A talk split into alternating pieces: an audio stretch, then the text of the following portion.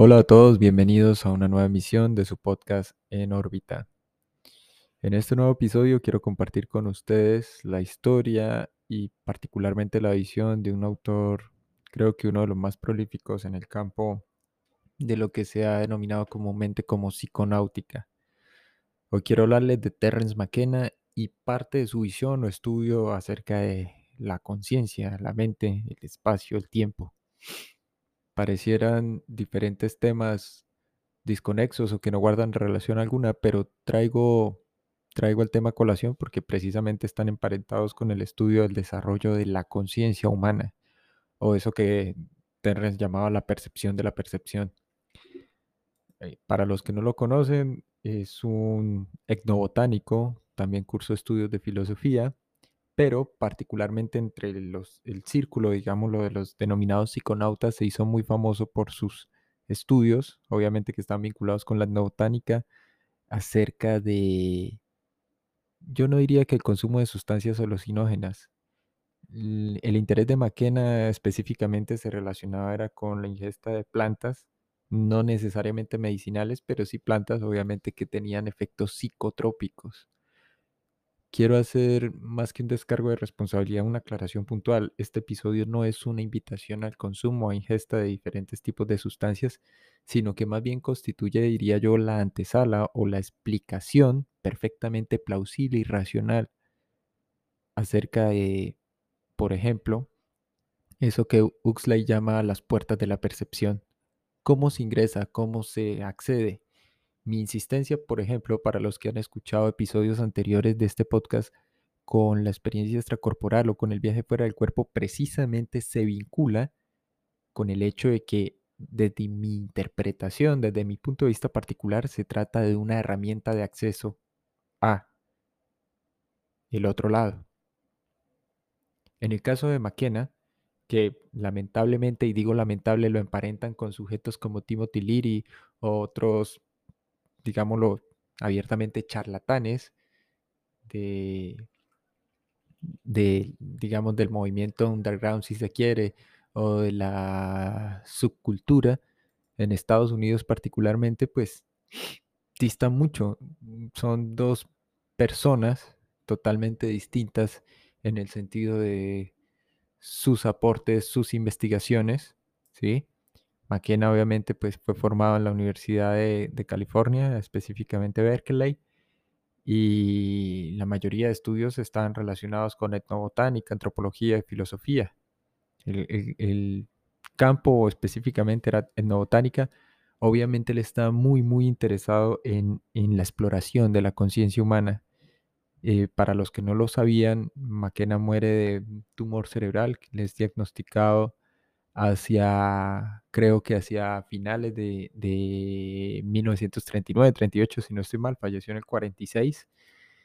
Y una tal vez de las teorías más sonadas de McKenna es la famosa teoría del el mono dopado. De hecho, eh, si googlean, para todos los oyentes y personas nuevas que se están vinculando al podcast, si le dan teoría al mono dopado, se van a encontrar es con unas ilustraciones que se llevaron a cabo que explican, es básicamente eh, una interpretación o reinterpretación, si se quiere, la teoría evolutiva, la teoría de eh, los saltos adaptativos, ¿sí?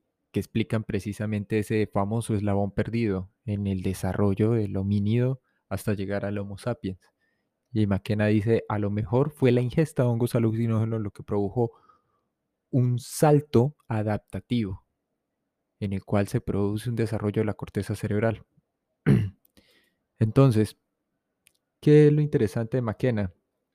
Retomando parte de, algunos de sus tantos textos y publicaciones, eh, me, encontré con, me encontré con una publicación de la revista Pijama Surf, una revista mexicana, la recomiendo. He colaborado con algún par de artículos de post en años anteriores este lo escribió, creo que el editor o subdirector de este magazine, que se llama Alejandro Martínez Gallargo. Es una publicación ya algo antigua, del 2013, que se titula Recordando a Maquena, el bardo psicodélico a 13 años de su muerte. Ojo, a 13 años, siendo la publicación del 2013, ¿no?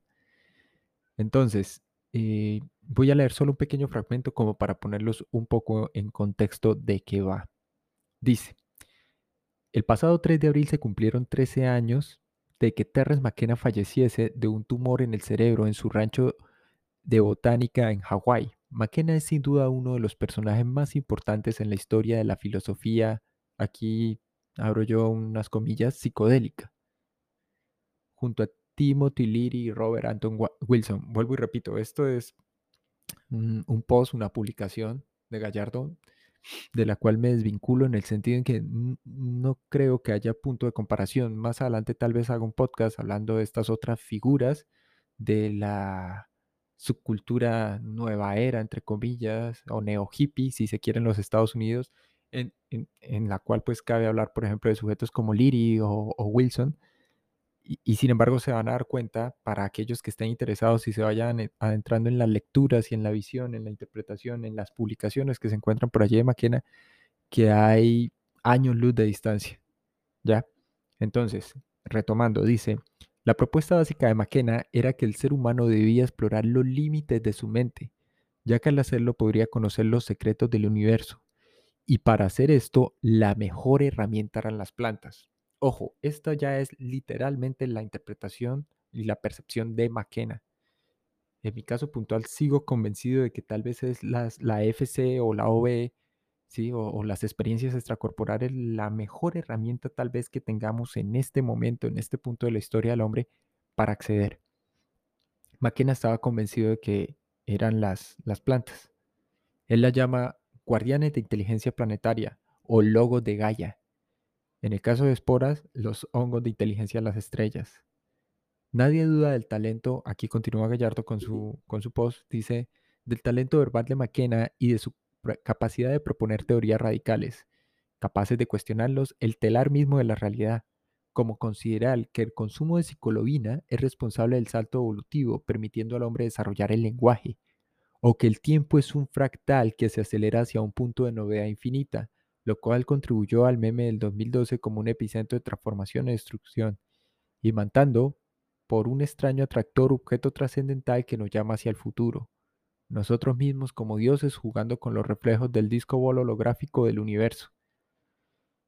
Pero para algunas personas la gran inteligencia de quien fuera apodado el bardo de la psicodelia se desperdició abusando y defendiendo sustancias psicodélicas como sabiduría, hasta tal punto, hasta el punto, perdón, de que el de que correr el rumor entre algunos insiders de que el cáncer que acabó succionando en el agujero negro fue resultado de fumar mucho DMT. Una leyenda que podría ser verdadera, que podría ser una forma de satanizar el consumo de la poderosa molécula del espíritu. De cualquier forma, no hay duda de que el Vortex lo quería. Sobre las posibles virtudes de la psicodelia, McKenna decía no tener una experiencia profundamente psicodélica. ¿Sí? Es nunca darse cuenta de que se trataba la vida. Bueno, aquí hago un, punto, un paréntesis, esto tal vez fue un error tipográfico. Ahí básicamente lo que está diciendo el, autor del post de la publicación es que McKenna, si bien había tenido cientos, tal vez miles de experiencias psicodélicas por la ingesta de diferentes tipos de sustancias, particularmente DMT, estaba convencido de que eh, esta herramienta, ¿sí? Le permitiría ahondar o adentrarse en los misterios mismos de la realidad última o la, o la realidad en última instancia, si se quiere. Parece un juego de palabras eh, simplemente retórico, pero no lo es. Tiene un propósito y un sentido de ser, una definición. En el sentido de que McKenna, como muchos otros, digámoslo, exploradores de la conciencia, si recuerdan ustedes el caso de Frank Keppel o tal vez de Jacobo Greenberg, estaba convencido de que había una realidad subyacente más allá de aquella que nos presentaban los simples sentidos, análogamente a como los presocráticos o por ejemplo ya con Sócrates el mismo Platón, presentan no dos realidades distintas, sino una realidad aparente, esta en la que todos vivimos, en este instante ustedes como oyentes y este servidor, como narrador de historias, sino que más allá de aquello que podía interpretar, ver y sentir el individuo, las personas, como colectivo, como grupo, como especie, hay una realidad que se nos presenta casi que indescifrable y a la cual solo se accede a través de muy pocas herramientas, sea la FC, sea en este caso eh, los enteógenos de los que, de los que McKenna habla. ¿sí?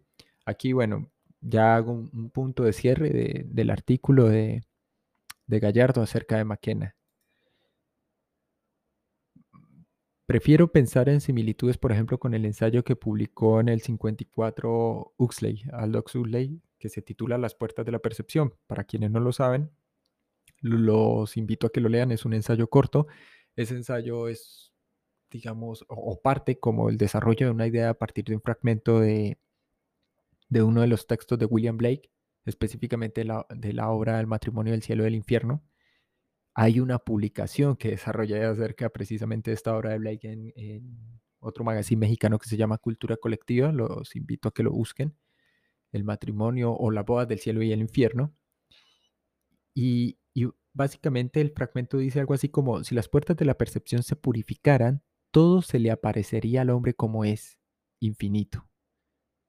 A partir de esta cita, Huxley asume o desarrolla su idea acerca de que el cerebro lo que hace es actuar como un filtro de la realidad. Cuando habla de las puertas de la percepción, dice, no, y es, precisamente eso que trató de presentar Kepper o, que, o, eso mismo que exploró Monroe en, en, sus famosos viajes lejanos a través de conciencia expandida o a través del desdoblamiento. Es eso mismo que tratan de describir los onironautas o los expertos en sueños lúcidos. Dicen, no es que estemos construyendo la realidad, no es que estemos reinterpretándola, es simplemente que nuestra percepción cotidiana, si se quiere, nuestra percepción diaria de la realidad, no es todo lo que debería ser o no nos presenta todo lo que debería ser porque simplemente ante un volumen tan vasto de información quedaríamos abrumados.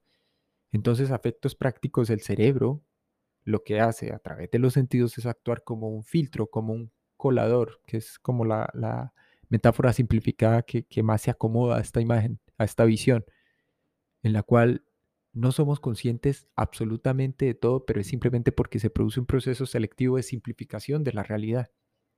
Entonces, por ejemplo, en un desdoblamiento, en una proyección, lo que ocurre es una amplificación, en la cual la conciencia ya no está operando, digámoslo, en términos locales, en términos de adelante, atrás, en términos de percepción ordinaria natural, que es la de todos los días y la que a efectos prácticos pues nos permite funcionar en el mundo. ¿Sí? Entonces hay aquí, digámoslo, yo creo que puntos de encuentro o nodos o, puntos de intersección bastante fascinantes, por ejemplo, entre los trabajos planteados de Keppel de la realidad ampliada, entre los trabajos de Monroe, los trabajos de Greenberg y los trabajos de McKenna y en este caso de Huxley. ¿Sí? Él también está hablando exactamente de lo mismo. Cada uno lo plantea obviamente en un contexto, en un tiempo y en un escenario diferente, pero están hablando acerca de lo mismo. En el caso de Huxley está diciendo, bueno, sí, el cerebro humano ¿qué hace? Filtrar la realidad. ¿Qué es lo que hace? Dejar que se filtren literalmente o que pasen o que permeen o que entren ciertas impresiones, imágenes, sensaciones. Es decir, aquellas que somos capaces de procesar en, en un punto específico. Para los que no lo saben, esto es filosofía dura y pura en, un sentido tradicional porque está vinculado con eso que se conoce como epistemología, teoría del conocimiento, en otra época nociología, si se quiere. ¿Sí? la pregunta no es qué conocemos, cómo conocemos, por qué conocemos, sino que está vinculada con, es el conocimiento acerca de qué, del entorno. La realidad es todo lo que constituye el entorno, todo lo que está fuera de sí mismo, en un individuo, cualquier individuo, el que quiera que sea. Y en ese sentido, obviamente aquí es, es mm, más adelante eso se volverá psicofisiología, eh, serán la base de las neurociencias, será, bueno, infinidad de áreas que se encargan de estudiar o tratar de entender la percepción, ¿no? Eh, la misma psicología cognitiva, así se deslinde y diga, no, estamos interesados en los procesos de cognición. Es más de lo mismo, básicamente. Entonces, Huxley dice, bueno, aquello que somos capaces de procesar, ¿sí? El mismo Huxley en, en ese ensayo de las puertas de la percepción dice, ojo, sin embargo, estoy convencido de que esta visión simplificada de la realidad, perdón, puede ser expandida, ¿sí? O al menos ese filtro se puede reducir con las drogas alucinógenas. A este punto no sabría decir o, no tengo información precisa en este instante acerca de, las experiencias, digámoslo así, este, del propio Huxley. Lo que sí es que en, el ensayo, cuando él lo escribe, él lo que hace es consumir mescalina. Y a partir de ese consumo es que comienza a escribir y a escribir de manera casi que desproporcionada todo lo que le va llegando. Esas notas acerca de esos objetos cotidianos, acerca de la realidad, acerca de su percepción, cualquiera diría alterada, que es lo que pasa con, con estas sustancias, se convertirían años más tarde en ese ensayo. Sin embargo, Ley dice aquí, espacio-tiempo se disuelven, se vuelven irrelevantes. La percepción pareciera amplificarse, se vuelve a veces sobrecogedora. Porque como individuos, dice Huxley, somos incapaces de hacer frente a la enorme cantidad de impresiones. Esto mismo, esto mismo es lo que está explicando McKenna. Y para aquellos que estén interesados, voy a dejar una lista. Aclaro, no es mía, es solo una lista sugerente, sí, a modo de recomendaciones de algunos textos bastante interesantes de McKenna, cuyas lecturas ustedes pueden descargar, están los PDFs para los que no encuentren. Eh, les repito, me pueden escribir a en orbitapodcast1.gmail.com y con gusto compartiré. En este momento yo solo tengo dos, tres textos de esos ocho que voy a recomendar de McKenna.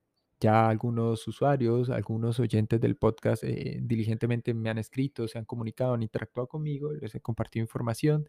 De eso se trata. Entonces, retomando, voy a leer una sección, incluso esa sección está en la Wikipedia, es como una de las más representativas del ensayo de Huxley, eh, acerca precisamente, creo, creo que, que ese fragmento del ensayo sintetiza la esencia del mismo. Dice, desde la puerta me dirigí a una especie de pérgola cubierta en una parte por un rosal trepador y en parte por listones de una pulgada de ancho, con media pulgada de espacio entre ellos. Brillaba el sol y las sombras de los listones formaban un dibujo de cebra en el piso y en el asiento, y el respaldo de la silla de jardín que se hallaba en el fondo de la pérgola. Esta silla. ¿La olvidaré alguna vez? Allí donde las sombras caían sobre la lona de la tapicería, las franjas de un añil a la vez profundo y brillante alternaban con otras de una incandescencia tan intensa que era difícil creer que no estuvieran hechas de fuego azul. Durante el lapso, que pareció inmensamente largo, Miré sin saber, incluso sin desear saber, lo que tenía delante. En cualquier otro momento hubiera visto una silla con alternadas franjas de luz y sombra. Hoy, el precepto se había tragado al concepto. Yo estaba tan completamente absorbido por el mirar, tan fulminado por lo que realmente veía que no podía darme cuenta de ninguna otra cosa. Muebles de jardín, listones, luz solar, sombras. Todas estas cosas no eran más que nombres y nociones, meras verbalizaciones para propósitos utilitarios y científicos después del suceso. Este es un fragmento del libro, perdón, del ensayo Las puertas de la percepción de Huxley, donde él está describiendo, o más bien está intentando hacer una descripción a partir de una serie de impresiones que tiene después de haber consumido mescalina. ¿Sí? Entonces, McKenna desarrolla, digámoslo, una etiqueta sin querer de contracultura y también de personaje público no muy bien visto por los ojos de eso que genéricamente se conoce como el tío Sam, siendo McKenna norteamericano obviamente, porque él en ningún momento está haciendo una defensa ultranza como muchos lo han querido señalar o encasillar acerca del consumo de drogas, nada más alejado de la realidad. Él, hace una distinción bastante clara y creo que él mejor que nadie, con formación suficiente y conocimiento de causa, para decir, es que una cosa es simplemente el uso recreativo, otra cosa es el, el, uso, si se quiere, y abuso de sustancias, ¿sí? Vinculado a eh, actividades delictivas, criminales, ¿sí? a, eso contra lo que tanto luchan los Estados Unidos, Europa, Asia y gran parte del globo, que es la lucha contra las drogas, en, la cual, bueno, eso se, desarrollará más adelante, hay toda una serie de factores y elementos que inciden e influyen. McKenna aquí está hablando de la conciencia. En el camino obviamente se topa, por ejemplo, con la psicología, el DMT, pero él dice, eh, esto es secundario, esto es algo accesorio, esto es algo que me permite llegar allá, pero no es la única vía. O sea, al final, incluso, hay entrevistas publicadas en internet, él se encuentra con, como con, su verdad, digámoslo de alguna forma, y entiende que no es la única manera de llegar allí hasta ese punto. ¿Sí? Entonces, mm, McKenna básicamente dice, hay una realidad que no es incognoscible. La realidad está allí, está rodeándonos en este instante. No puedo describirla claramente, no puedo decirles específicamente cómo es. Es de lo más variopinta, si se quiere, es, es multifacética en sí misma, pero no queda contenida subsumida a mi interpretación, dice él. No porque bajo un estado de trance o un estado alterado de conciencia o de percepción ampliada, si se quiere, esté haciendo una reinterpretación subjetiva de las cosas, sino simplemente esa realidad permanece allí inalterable, independientemente de si accedemos a ella o no. Esto que vivimos todos los días, la experiencia cotidiana, la experiencia humana, es solo un fragmento, es una pequeñísima parte. Y por eso es que se habla de misterio, del oculto, del misticismo. De hecho, él a sí mismo no se autopercibía como un místico, que es como lo etiquetan desde afuera los eh, científicos más ortodoxos, si se quiere, o la comunidad científica en general, que de hecho lo condena como al ostracismo y dice, no, usted no está vinculado a nuestra comunidad, no es parte de nosotros, todo lo que usted está diciendo es básicamente charlatanería. Entonces, para ir cerrando, y sé que tal vez se queda bastante corto este tema, prometo desarrollar una segunda parte de, de McKenna, ampliando sus ideas de manera concreta, pero quería hacer una pequeña introducción al, al mundo de este fascinante, fascinante autor. Entonces, aquí las recomendaciones, vuelvo y repito, esto no es una recomendación que, que, que yo haya desarrollado, diseñado. Bueno, dentro de la interminable lista de publicaciones de, de textos de McKenna hay tres, tres. No voy a recomendar ocho, tres que me llaman a mí la atención sobremanera. El primero se llama eh, Comida de los Dioses, o Food of the Gods, Gods, perdón. Ese libro analiza la historia humana, la relación con todas las plantas y hongos psicoactivos. Allí eh, McKenna lo que hace, digamos, es brindar evidencia acerca de las plantas alucinógenas y el papel que están jugado en la historia, ojo, de la evolución humana. El libro parte como una labor historiográfica, si se quiere, acerca de las drogas por parte de los humanos, el uso de estas y lo que hace es reevaluar la relación de esta con la naturaleza y las plantas. ¿sí? Eh, otro texto es Alucinaciones Verdaderas. Creo que ese es uno de los más leídos en Norteamérica, por lo menos, parte de Europa.